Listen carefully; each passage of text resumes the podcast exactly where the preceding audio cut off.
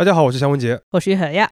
今天呢，我们来聊一个看似比较轻松，但实际上非常硬核的话题，叫集换式卡牌。啊，又进入到了一些我们不是很懂的游戏领域了。如果有什么错漏之处，大家一定要原谅我们。刘老师还没开始讲就认怂了吗？啊，摊牌了，摊牌了。我其实平时最喜欢的是一些无脑小手游，什么二零四八、俄罗斯方块什么的，像什么棋牌类游戏，哪怕是麻将和斗地主，对我来说都是 hard 级别，基本上是不玩的。我一直安利岳老师来参加一些棋牌活动啊，但他都是非常强硬的婉拒了。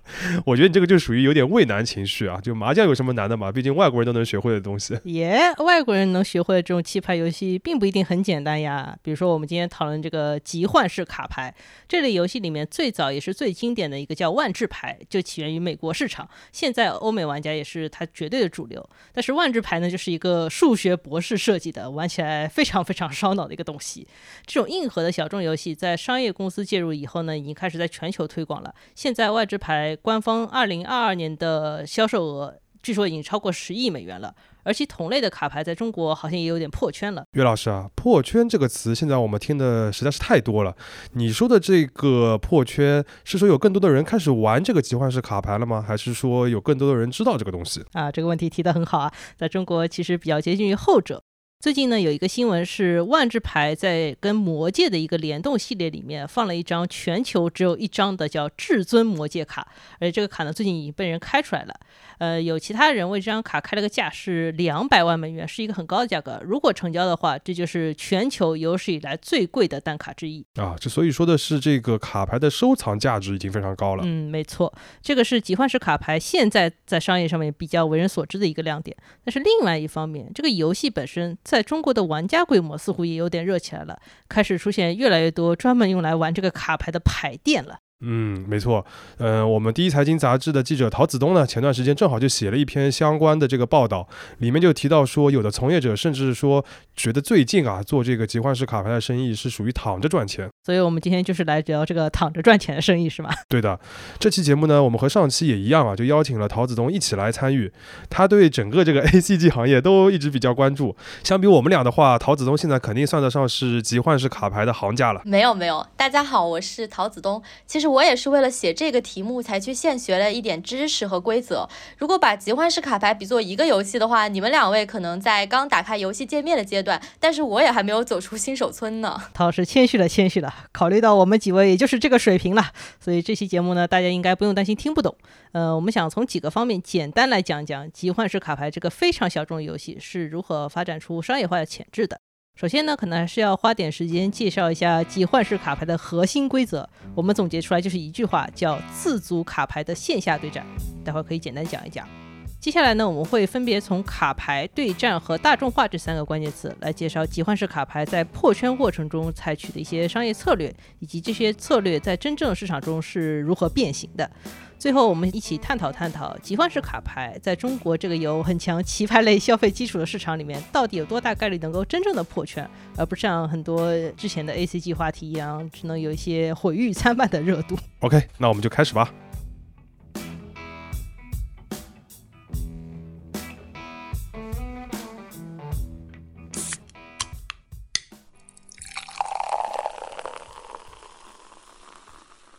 这里是商业就是这样。那我们首先还是来说一说这个集幻式卡牌到底是个什么东西，什么样的一个游戏？没有想到我们这个节目有一天要先介绍游戏规则，呃，不过感觉还是很有必要的，因为集换式卡牌的商业价值和它的游戏规则是紧密相关的。先前我跟陶老师请教了两天啊，这在这里先给大家强行打个底，简单概括：集换式卡牌就是要用自己组合出的卡牌在线下与人对战。感觉这个定义里面充满了关键词啊，于老师稍微简单的展开讲讲吧。啊，好呀，首先是自组卡牌，它对应的就是所谓的共用卡牌，比如说打麻将和打扑克牌。就场上所有人用一套牌就可以了，而且这套牌的组法是有官方规定的，就每张牌是什么，官方都定好了。每个人的手牌是从这个共用的牌堆里面抽出来的，那玩家在这方面基本上是个平等的关系。但是自组卡牌可以说一开始就是不平等的，因为官方只会规定每次比赛的时候每个人要用多少张牌，然后这个牌组里面要含哪些种类的牌，但是具体是哪几张牌、什么牌。这个其实完全是由你自己在官方设计的一个巨大的卡池里面去买去抽，最后组合出来的。玩家手上的牌组可能差别会非常的大。嗯，这么说好像有点理解，但也还是有点抽象啊。要么还是请有经验的陶老师给我们具体举例说明一下。嗯，好的，那就以我自己打过的宝可梦集幻式卡牌为例吧。嗯，一套卡组是固定的六十张牌，主要是分成三种类型：宝可梦卡、训练家卡和能量卡。宝可梦还有一个大家更熟悉的名字是神奇宝贝或者宠物小精灵。宝可梦卡是卡组的核心，每张卡上都画有宝可梦，比如说皮卡丘啊、伊布等等。它们的作用主要是攻击、辅助。训练家卡呢，主要是发挥加 buff 和低 buff 的作用，可以让你出牌的节奏变得更丝滑，丰富你的进攻手段，也可以限制对手的行动。能量卡就是宝可梦每回合使用招式时需要耗费的能量，所以所谓的集换式卡牌呢，集就是收集，你可以自己买卡来组成自己的组合啊，换就是交换，你可以和其他玩家互换卡牌，让自己的组合更合理或者是更强。嗯，感觉和动画里这个宝可梦的对决真的非常像啊。呃，虽然我宝可梦玩的不多，但是好像就是这个意思啊。所以说，拥有一套能拿得出手去打比赛这个宝可梦卡组，大概要花多少钱呢？嗯，这个问题就是，如果你是一个新手小白玩家，那你其实完全可以参考 B 站、贴吧或者一个二手平台叫集幻社，上面有很多经过实战认证过的强力卡组，你可以直接来一份同款。我自己的第一套牌就是参考了其他玩家的卡组后，在闲鱼搜关键字收来的一套，差不多花了三百块钱。但是如果你是通过官方途径要凑出一套可以直接上手打的卡，那还是要贵很多的。呃，我的理解的话，打个比方，就自组的这个卡牌比较像从零件开始传电脑这种感觉，是不是？传主机啊，因为比较穷的这个可能就会研究很多参数啊，然后看很多攻略，用一些比较便宜的组件也能凑出一个比较性能好的一个入门的机器。那比较有钱的呢，可能一开始上去就买一些高级的组件，最后凑出来自然就是一个比较高级的高性能的一个电脑。嗯，差不多。多就是个意思啊。那第二个关键词是对战，一方面强调说这些牌收集过来不是用于收藏的，它是要用来打比赛的。另外一方面，它强调的其实是对战的对应词就是群战嘛。这里我又要举麻将的例子啊，比如说麻将是四个人打，那它的规则就决定了每个人其实要花很多精力关注自己的上家和下家。那么还有个例子就是斗地主嘛，斗地主是三个人或者四个人打，就是几个农民要阻止一个地主的胜利。但是现在流行的像三国杀啊、狼人杀啊，其实也是差不多的，都是一个所谓的竞合关系。那集换式卡牌虽然说具体的打的时候规则很复杂，但是场上呢都是一对一打，那在这方面是比较简单的。嗯，就是竞技性比较强。岳老师虽然号称不打这个棋牌类游戏啊，但是对于这些人民群众喜闻乐见的文娱活动的大原则，还是蛮掌握的嘛。呃，其实是我多次试图尝试入门这些游戏未果，后来发现主要就是我缺乏对这种上下家逻辑的把握啊。然后是第三个关键词，也就是线下。其实现在像万智牌的话，也有官方的线上版本了。另外，像炉石传说这种非常热门的网络游戏，其实也是一种降低难度的万智牌的变体嘛。这个后面我们还会专门提到。但是比较传统的集换式卡牌游戏都会强调是线下局，真人面对面用纸牌来打。我自己觉得这种真人面对面的话，可能更像一个竞技类的游戏，像围棋啊或者象棋一样对弈的那种感觉，对吧？而且你能关注到现场这个对手的表情，还有心理的波动。而且用纸牌打的话呢，可能还有一些这个吸睛和炫耀的成分吧。那种比较罕见的这个牌面或者比较好看的这些牌打出来，即便这个比赛是输了，但是也有一种自豪感和炫耀的感觉，可以弥补一下。嗯。那其实按照这个定义的话，市面上到底哪些算集换式卡牌呢？呃，其实我们前面提到的万智牌也好，或者宝可梦卡牌都算，但是有一些纯收藏的卡牌就应该不属于这个范畴啊。比如说我很熟悉的小浣熊干脆面里的水浒卡就不算是啊。对，不过中间其实还有一些比较模糊的地带嘛。比如说现在小学生里面很流行的奥特曼卡，它其实主要是收藏卡，但是后来呢，官方也推出了一些对战类的卡片，主要是面向未成年人。那这个我们就暂且先不讨论了。OK，那把这三个关键词都讲完以后，我们其实也大概能感觉到都是什么人会玩这种集换式卡牌了。要不然肖老师来替大家总结一下。这么说吧，首先我觉得应该还是要有钱，对吧？从刚刚那个陶老师讲到这些数字来看的话，其实如果你要买这种官方的卡牌来入门的话，其实还是要花蛮多的钱的，而且都给你这个自己传牌组的机会了，对吧？你不可能一直都是用几张牌，你总会会想尽量的多买一些卡牌，就得花钱买。其次的话，我觉得也是要喜欢策略竞技的那些人，呃，就是要喜欢各种算啊、各种分析的。这一点我们其实前面没有提太多啊，但是大部分的这个集换式卡牌其实打起来都是有点烧脑的，并不是一个休闲的桌游。最后有可能有一点的话，就是我觉得它的风格是比较呃 nerdy 的吧。我想象中那种适合万智牌的，可能都是《生活大爆炸》里边这些科学家的那种感觉。嗯，比较准确了。那这个核心的用户群体的基数，想想也是非常小的。所以为了在一定程度上破圈，整个行业上游的这些品牌方啊、运营方和代理商，其实想了很多办法来扩大集换式卡牌的影响力，也造成了这个行业目前一些比较微妙的市场策略。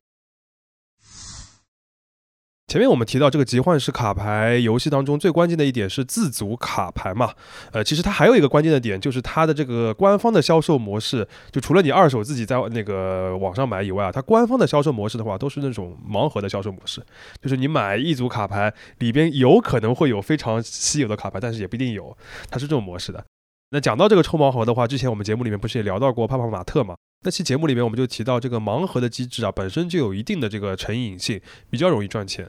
但是呢，这个产品本身的精良程度也会对消费者的决策产生很大的影响。这一点呢，其实在很多集换式的卡牌游戏当中也是类似的。嗯，讲到泡泡玛特，很多人会觉得说，这个商业模式吸引力虽然很大，但是它归根到底不过是个卖玩具的，技术含量不是很高啊。那如果这些人知道有集换式卡牌这个小市场的话，可能偏见会更深。因为虽然说加了一些什么闪卡或者防伪之类的技术，但是归根到底不过都是一些硬纸卡片罢了。呃，我们实际上也找到了一份东吴证券的财报，里面显示说，有一家 A 股上市公司叫华丽科技，它就是做游戏卡的。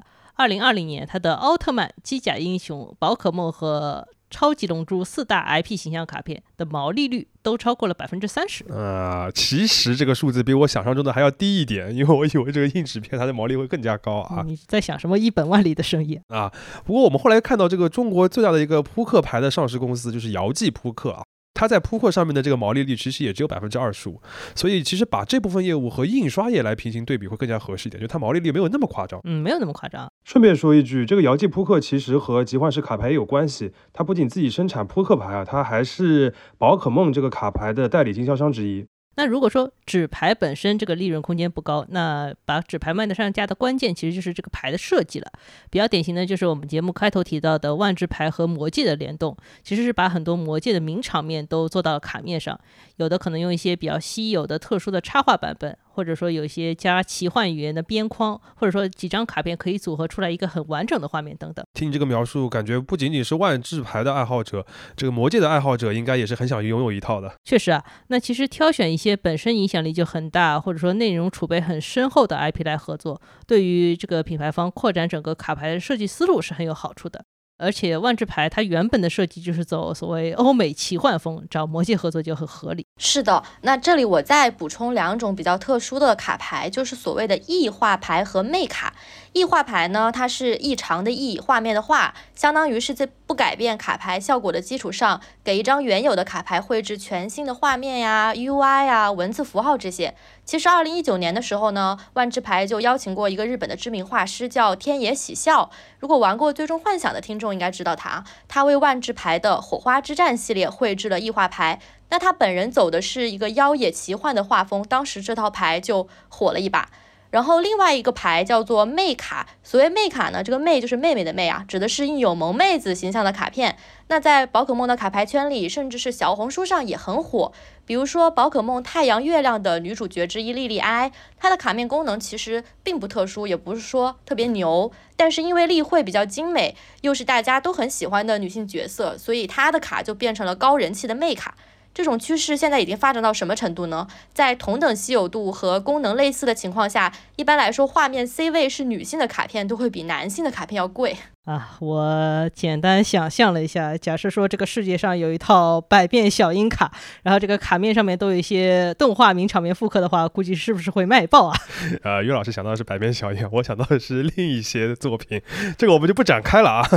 刚才其实陶子聪主要讲的就是一个集幻式卡牌的收藏价值是怎么来的这件事情。对，嗯，其实所谓的玩家和藏家，他们虽然都在这个集幻式卡牌的圈子里面，但是他们的分化是很明显的。藏家逻辑其实非常简单，就是看精美度、稀缺度，它其实更多是从收藏的丰富性和价值上面获得乐趣的。那玩家的逻辑在这里就会相对复杂一些，因为这些设计更精美、稀缺度更高的卡牌，往往在实战中也更强。或者更能满足他当前的一些实际需求，他就是需要一张这样的牌，所以他们本质上是为了组合出这种更强的手牌，才去追求这种稀有的卡牌的。嗯，这么看的话，宝可梦真的是一个和集幻式卡牌完美匹配的一个 IP 啊。但是就反过来说啊，如果有一张画面很好看，但是实际上是一张战五渣的卡牌，那藏家有可能会抢，但是玩家应该就不会要。理解了。所以说，要设计出来玩家也喜欢的卡呢，这个就比单纯设计一张牌面要复杂得多。那里面的一个关键词就是平衡，比如说一张卡的属性啊、特色、数值，卡与卡之间有什么联动关系等等。我们前面提到万智牌本身就是由一位数学家设计出来，所以它这个复杂度是很高的。目前万智牌有一位首席设计师，他曾经在一篇专栏文章里面解释到，他跟这个设计团队要计算出某个主题出现的频率、卡牌的所谓费用曲线，以及需要给玩家多少次。资源才能构筑出一套拥有若干颜色的套牌等等。嗯，其实万智牌不光是直接聘请专业人士，他们还去世界上面去找那些很好的专业玩家，然后邀请他们来加入自己的团队，直接参与这些未来的新牌设计。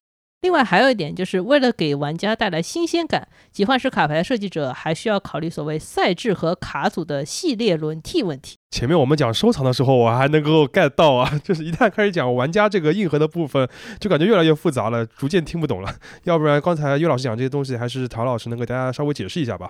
其实所谓的系列轮替，它没有那么复杂，大家可以就是依照手游来理解一下，就像手游要不断推出新的角色、新的版本，然后不断小范围的修改规则一样。因为同一套规则、地图和角色，如果大家玩的太久，肯定就会觉得腻嘛。但是又不能更新的太频繁，否则玩家也跟不上。同时，如果那个牌库过于庞大的话呢，对玩家的认知来说也是一种负担。所以设计者他必须把握好这个代际间的时间关系，适时的推出新系列。当然，每一次所谓的系列轮替，也都意味着品牌方可以去卖一些新的卡组和补充包了。这也是集换式卡牌为什么能够从用户身上不断的赚钱，同时也能尽量阻止这个资金和卡牌流向二级市场的一个方法。感觉所有这个跟收藏或者说是这个小众爱好相关的，都会有个二级市场的这个流通啊。那这个集换式卡牌的这个二级市场具体是个什么样子？陶老师能不能简单介绍一下？其实对于集换式卡牌来说，二级市场是一个相当重要的部分。它首先第一个作用是可以让玩家来交换卡牌嘛，卡牌交易。然后它还有一个功能其实是评级鉴定，这也是定价的一个环节。简单来说就是你把你手上的卡交给一个专业的第三方评级机构，这些机构呢根据卡的品相，比如说牌面是否有划痕啊、边边角角的磨损程度呀，还有卡的存世量、印刷年份等等方面综合考虑，最后会得出一个评分。目前市面上比较受认可的评级公司主要有 PSA、BGS 这些，他们会给鉴定好的卡装上一个透明的鉴定卡夹，然后在卡夹的顶部呢标注卡的评级分数。一般来说，满分是十分，但这个评分其实相当难获得。就是比如说，你觉得你的卡肉眼看上去没有瑕疵，但实际上它也拿不到十分。如果你的卡一旦被评为十分，或者说九点五分，那它在二级市场的价格可能会比没有评级的要贵数倍，甚至是几百倍。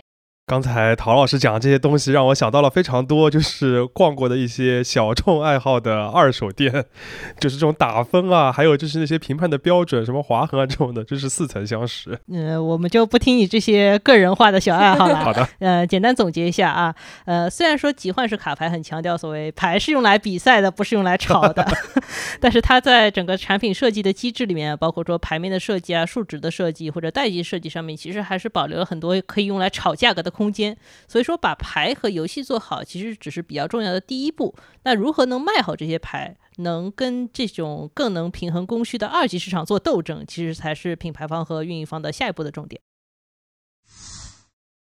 说到这里，如果玩手游的听友们肯定已经发现了，这个集换式卡牌，它最基本的这些消费驱动力和手游的抽卡是一模一样的。我们前面其实已经多多少少提到一些了啊。事实上，这个集换式卡牌就是这个手游抽卡氪金这一套盈利模式的一个鼻祖。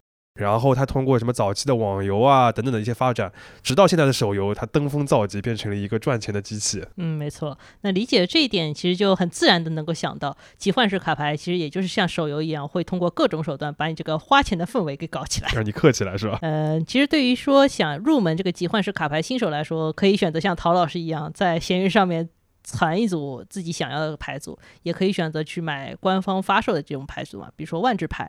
万智牌目前的主要产品是有三种，叫轮抽补充包、系列补充包和矩阵补充包，三者价格是依次递进的。呃，一盒轮抽补充包是官方售价七百六十块，当季的系列补充包是九百五。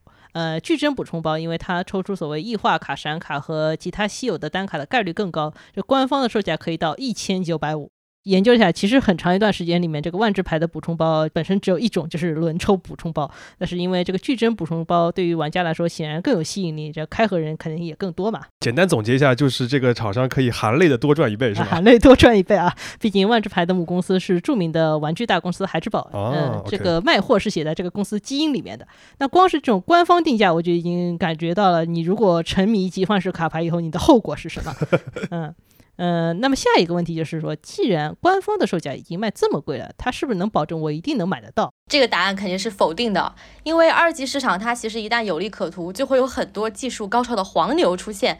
比如说像宝可梦的简中版，他们今年六月发售了一个卡牌礼盒，名字叫做《玛丽的决心》。这个玛丽她也是宝可梦 IP 的一个比较有名的萌妹子啊，在玩家尤其是宅男玩家中的人气很高。那么为了防黄牛呢，公司在正式抽选之前，他还增设了一轮网上答题环节，就是你必须得先答题，答对了才有资格买。但即使这样，玩家依然抢不到货。所谓的公平购买还是很难做到的。我们在集幻式卡牌的稿子里采访过一个老板，他叫 Isaac，他做的是宝可梦卡牌的道馆生意，也就是说线下打比赛卖牌的实体店。这个店是他和同事们一起做的。他跟我说，他当时创业的原因就是因为他入坑宝可梦卡牌的时候，当时这个行业热度已经起来了，他根本就买不到正价的补充包啊！这是什么逻辑啊？这是官方渠道买不到，你做一个实体店就能拿得到货吗？嗯，你可以把牌店视作一种比较特殊的销售渠道，它的收入呢一般分为以下几种构成啊，比如说。卡牌销售、赛事组织这样的增值服务，还有周边产品的售卖，还有一些还有一些店会做卡牌评级。那么这个店主呢，他可以从代理商或者我们说经销商手上以一定的折扣价拿货。但是呢，因为现在这个市场目前是相当供不应求的，所以说你这个店主能拿到什么货，拿到多少货，这完全要取决于代理商对你们这个店的评级，相应的在做配货。没想到这个卡牌的渠道都要配货，而且这个店还有评级，这个世界的变化真的很快啊！啊，搞得很正儿八经的。我们看过这位店主提供的一份所谓评级指南，而且这个规定还是很细的。呃，像店铺的面积、环境的布置、固定的客群规模，每周会在店里面组织几场比赛，其实都能折算成所谓的分数，然后最后用来判定这个店铺的评级。等级越高，大店拿的货肯定是越多越好的。那更多人来店里面买牌或者在这里参加比赛呢，又会进一步有利于这个牌店稳定或者说提升自己的等级。感觉这 Isaac 的话，他的这个逻辑就是一个 以贩养吸，稀饭结合。对，呃，而而从品牌官方的话，也可以看出他为什么要培养这些这个渠道或者说是这些道馆嘛。因为你既然防不住黄牛的话，那我干脆就把大部分的精力都放在更容易管控的这些线下渠道上面，然后用一条比较复杂的方式，能够让你比较正规的，然后以一个比较稳定的价格卖我这些卡牌。呃，而且用这个比赛的话，又能够提升这些核心用户的兴趣，牌店本身也能作为一个场地，然后吸引更多的玩家过来玩。嗯，是的。那反正这个过程中总会再出现几个打着打着就自己开店的人，那。等于更加利好他的生意嘛？其实，在跟陶老师请教的过程当中，他一直跟我强调说，在集幻式卡牌的世界里面，比赛其实也很重要，或者说更重要啊。呃，因为目前很多关注到集幻式卡牌热度的人呢，还是盯着收藏，其实是比较有失偏颇的。但我还是觉得说，因为这个比赛还是在圈子内部为主，也比较封闭，不是很好晒，所以大家关注不到也是正常的。还是以宝可梦卡牌为例啊，目前中国有三个级别的赛事，分别是以各个道馆，也就是牌店为中心的城市赛，以及在全国主要城市举办的超级赛，还有就是北上广深一年只有四场的大师赛，像大满贯一样。呃，呃，中国大满贯啊。那基础的宝可梦卡牌比赛呢，几乎每周都会在各个道馆举办，一般来说设定有一定的报名费，那店铺其实就是赚这些报名费。相当于这个办比赛不仅仅是培养他的这个买卡牌的消费者，本身也是能有一定的收入的。嗯，是的。但是到了最高级别的大师赛啊，这个主办方反而采取的是抽选模式。任何人只要抽中这个名额，就能免费的参赛。这种抽选制呢，其实就比较接近于日本本土的所谓粉丝俱乐部的运作模式。对于新手来说，其实是非常友好的。哎，我们为什么要说到这个大师赛和抽选制呢？就是因为我们陶子东老师为了做这个报道，他一不小心，呃，通过抽选参加了在北京举行的宝可梦大师赛，也就是中国最顶级的一个宝可梦的集换式卡牌的比赛啊。现在他是我们当中最厉害的训练家了。对，一跃成为了厉害的训练家呢。其实我之所以参加大师赛，真的是一个挺挺搞笑的事情。现在回想起来，因为我一开始纯粹是为了去写稿嘛。然后选题定下之后呢，我有一天正好刷到一条新闻，说端午节期间北京要开一场宝可梦大师赛。那作为一个第一财经的记者是吧，肯定要去现场体验一下实际的氛围。我就打开那个宝可梦卡牌的小程序，火速报名嘛。然后我当时以为自己是作为观众报名的，而且我报名的时候才知道，去现场居然还要通过抽选。其实我本来已经不怎么抱希望了，但几天后我打开小程序一看，好家伙，好消息是居然抽中我了。我一度以为这个抽选是不是只要参与，实际上都能抽中啊？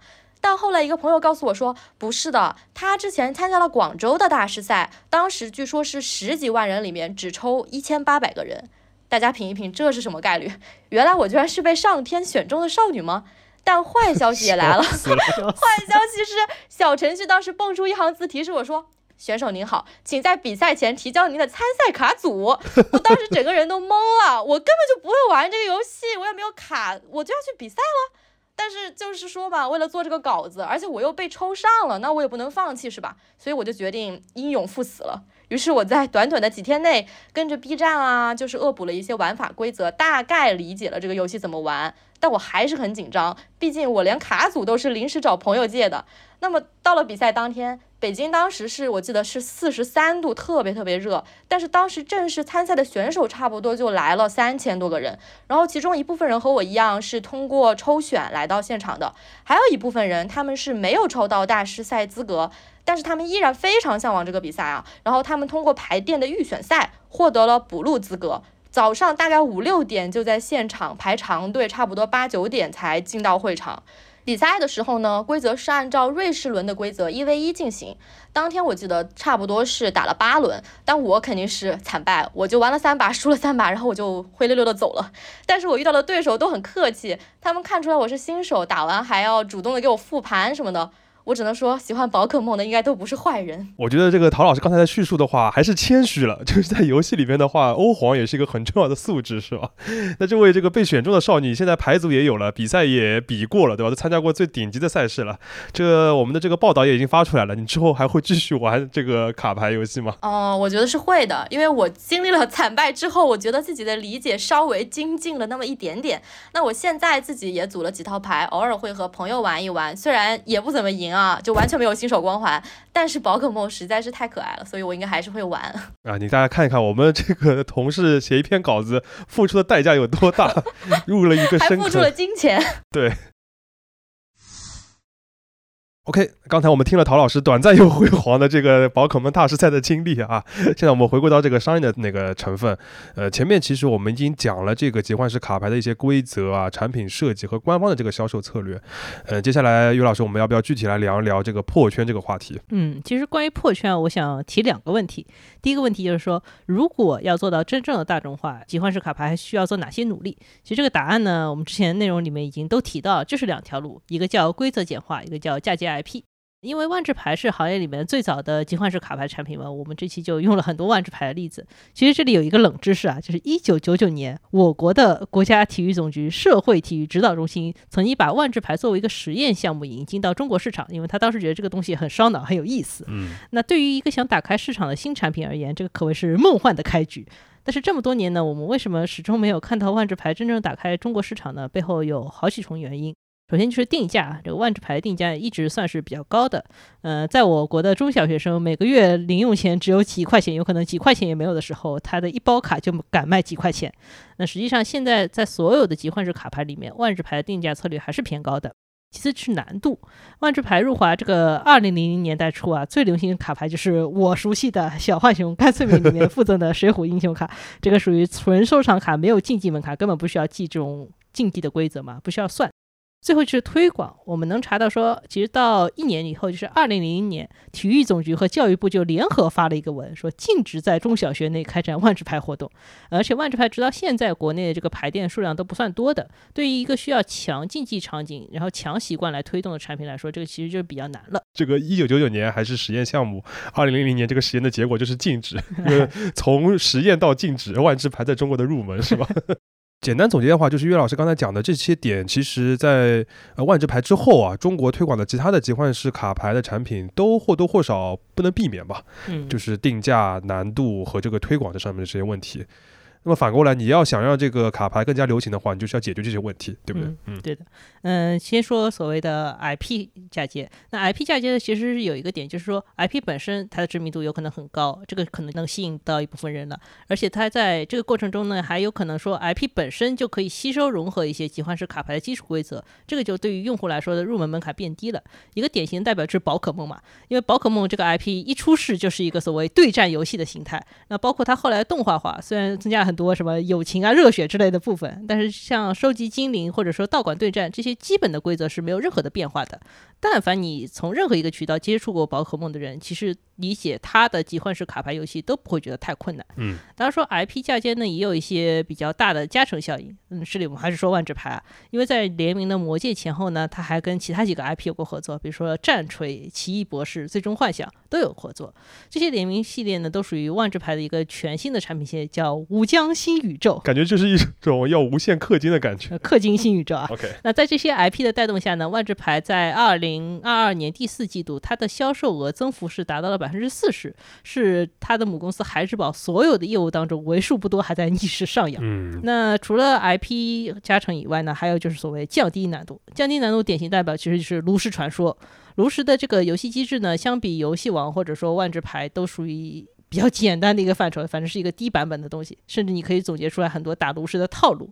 那更关键是，炉石本身是一个线上游戏，大量的计算工作其实从玩家端转移到了系统内，那相当于说你不用动那么多脑子，休闲性更强。那这个对于提升用户的长期留存也是有好处的。因为炉石传说是二零一四年出的话，它的辉煌期其实就是头三年之后呢，玩家规模是缓慢的在下滑的。但是根据炉石的游戏总监 Ben Lee 之前的一个说法，就说炉石传说每年的财务收入比大部分的三 A 游戏还要多，而且在炉石在中国区比较强势那几年呢，它的收入还是在逐年上涨的。嗯，我们同事当中就有炉石传说很资深的玩家。另外，我觉得炉石的话还连上了前面你讲到一点，就是这个 IP 的这个联动，因为它背后还是有魔兽这个很大的 IP 作为后盾嘛。你要打开这个全球市场，包括中国市场的话，就会更加方便一点。反正总结来说，就是你要打开大众市场，你就要走万智牌的反面才是正途，是吧？啊、没错，嗯、这是大众化第一个问题。第二个问题就是说，集换式卡牌这种游戏形式真的能在中国市场破圈吗？嗯、其实从现在这个局面来看，我还是有点持怀疑态度的，因为大部分宅向的话题，这个热度都不会维持太久。最后大概率还是会退回到所谓的小圈子文化。但是那个炉石传说的话，我感觉在中国还是蛮常青的嘛，而且玩的人还是蛮大众的。嗯，我觉得中国市场能够支持炉石，但是不太能够支持很多更复杂的所谓标准的集换式卡牌。这个背后的原因也有很多。首先呢，就是说在集换式卡牌在中国火之前呢，像桌游，其实在中国也推广了很多年，但它独立发展的这个成果并不是很好，可能要有一些本土化的变形，比如说剧本杀出现以后，这个市场才稍微好一些。而且无论如何，这种活动都是需要在线下花很多时间的，这个完全比不上随时随地可以开始一个线上局。其次就是说，国内的这个二级市场或者说二级的交易平台已经比较发达了，这个很显然是更有利于藏家或者说炒家的嘛。那即使说你开很多的线下门店来推动销售，然后推动比赛，那受限于这个游戏的难度，发展玩家的速度还是会远远落后于发展藏家的速度。最后一点呢，也是陶老师提醒我们，就是前面提到所谓代际轮替的问题。嗯，所谓代际轮替呢，我还是以宝可梦卡牌为例来解释一下。这个产品它在日本本土其实已经推到了一个最新的版本，但是在中国内地因为进入市场比较晚，大概是去年十月份才进来，所以它还在推过去的版本嘛，进度没有追上来。那如果玩家呢，只是在国内比赛是没有影响的，因为都在同一个环境体系里面嘛。但是如果要去全球打比赛，其实就需要重新构筑卡组，重新训练，才能和全球的高手在同一个水平上。嗯，确实啊，你很多竞技类的项目，你真的要稍微有些普及的话，你就需要有一个国际级的大赛，呃，甚至有一个冠军这样自上而下的这种推动力才可以嘛。不论是传统的体育竞技，还是现在比较流行的电竞，其实都是这样。集幻式卡牌呢，它具备这样的潜质，但是真的要实现的话，它对于市场的土壤的要求还是蛮高的。其实，如果他没有办法最终获得所谓大众市场成功的话，也没有关系。我们也很乐见他成为一部分人真正的爱好。只要把核心小群体服务好，也能成为一门很不错的生意。商业就是这样。